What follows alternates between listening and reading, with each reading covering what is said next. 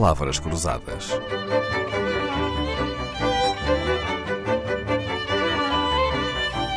Porque quase tudo é uma questão de semântica. Ex-voto é a prova de gratidão de um fiel que, numa hora de desespero, apelou ao divino e viu a sua prece ser atendida. É uma coisa de crentes e não crentes que vem desde a pré-história. Os homens de todos os séculos e de todas as eras sempre quiseram comunicar com as suas divindades, sobretudo quando passam por momentos trágicos. Se os ex-votos são um retrato da sociedade, e sendo Portugal um país de descobridores, marinheiros e pescadores, é natural que seja um local de ex-votos marítimos. Por outro lado, haverá aflição que se compare à de estar no mar, a naufragar? Foi o que pensou uma equipa de investigadores do Centro de Estudos Anglísticos da Universidade de Lisboa, que se pôs a caminho e há largos meses estuda e investiga o que chamou de memórias viajantes. Um dos membros dessa equipa que coordena o trabalho é a professora Nélia Cruz, aliás, também escolheu o nome do projeto, Memórias Viajantes.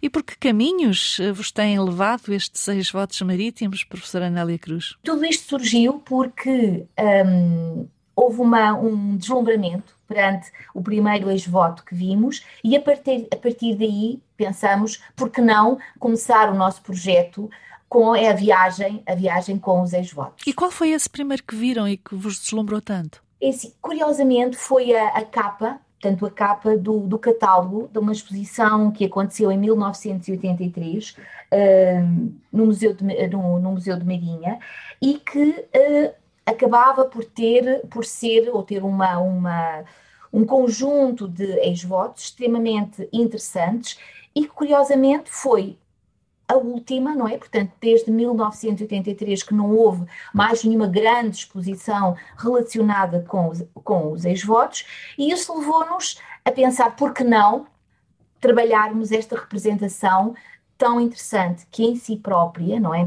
Acaba por ter a narrativa e, e acaba por estar tão relacionada com o dia a dia das diferentes comunidades, principalmente as comunidades um, cuja vida depende ou está relacionada com o mar ou com os rios, com o elemento água. Quais serão os, os locais mais ricos para encontrarmos essas memórias? Poderíamos pensar que seriam os, os locais um, litorais ou próximos, ou, ou Zonas próximos pescatórias? Mar, exatamente, uhum. ou próximos de rios os pescadores, os navegadores acabavam por estar também em outros locais do país, portanto não estavam circunscritos à zona litoral. Então acaba por haver esse agradecimento também em zonas do, em zonas do interior. Uhum.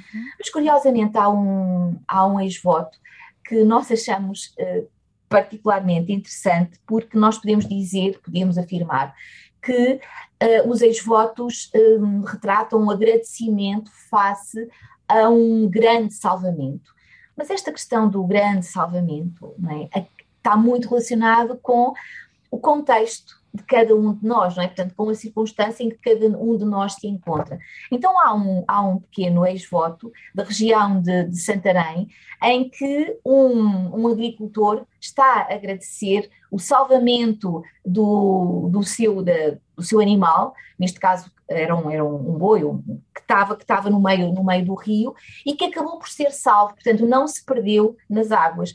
Portanto, isto só para dizer que não é apenas o naufrágio, não é, do grande barco de guerra, mas é também a perda de um, de um pequeno pois, animal, não é? Também há aflições é, vividas em rios muito, e em é lagos. É muito, uhum. é muito interessante, portanto, esta assim, cada, a circunstância do ex-voto, não é, de criação do ex-voto, e a circunstância de cada um de nós uh, relativamente àquilo que estamos a pedir, é bastante é, é, muito interessante essa, essa descoberta. Não é? o, o que achou mais comovente uh, em todos os ex-votos que já viu e estudou até agora? O que eu, o que eu achei mais, mais comovente, e acho que se calhar partilho até esta, este, este sentir com, com os meus colegas, um, tem a ver com a necessidade de materializar ou de inscrever não é, num, num suporte aquilo que nós estamos, que nós desejamos. Não é? Portanto, esta, esta questão de nós percebermos,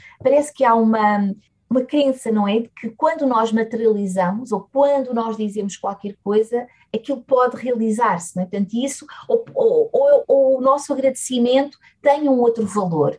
E a verdade é que, eu sei que na rádio nós não podemos ver as imagens, mas podemos imaginar, e a verdade é que esses pequenos, essas, uh, nós dizemos pequenos quadros, mas eles têm, podem ter diferentes dimensões, normalmente são, não são muito grandes, portanto, e, mas todos eles têm esta, há uma prece, não é? portanto, alguém pede qualquer coisa, há a esperança, não é? E nós percebemos isso, a esperança na, nessa, em que isso seja, um, seja realizado, a fé? portanto, essa uhum. prece. Depois o agradecimento, o agradecimento revela-se através da materialização do pedido, não é? Portanto, o ex-voto, no fundo, é o agradecimento por algo que aconteceu, e depois é bastante interessante porque é o tornar público, não é? Nós hoje temos acesso a, a, esses elementos porque foram tornados públicos, seja em igrejas, não é? ou agora, não é? mais recentemente, também em museus.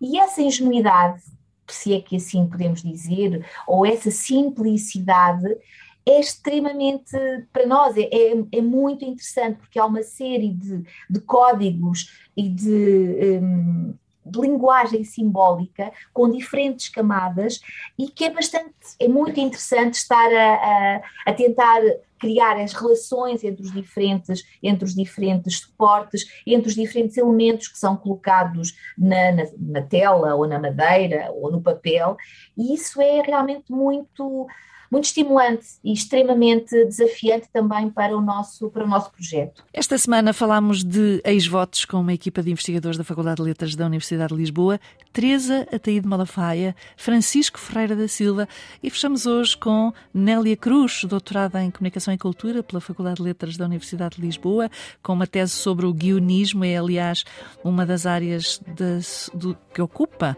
seu, os seus dias. Está a escrever uma longa metragem de animação com o apoio do ICA chamado Melpomina. Eu não vou fazer um ex-voto porque não foi aflição nenhuma, muito pelo contrário, conversar sobre este tema. Regressem à Antena 2 quando tiverem novas descobertas. Leonor Matos vai cá estar para vos gravar. Vitorino e João Paulo Esteves da Silva recebem-vos com este maravilhoso genérico e eu ligo o microfone.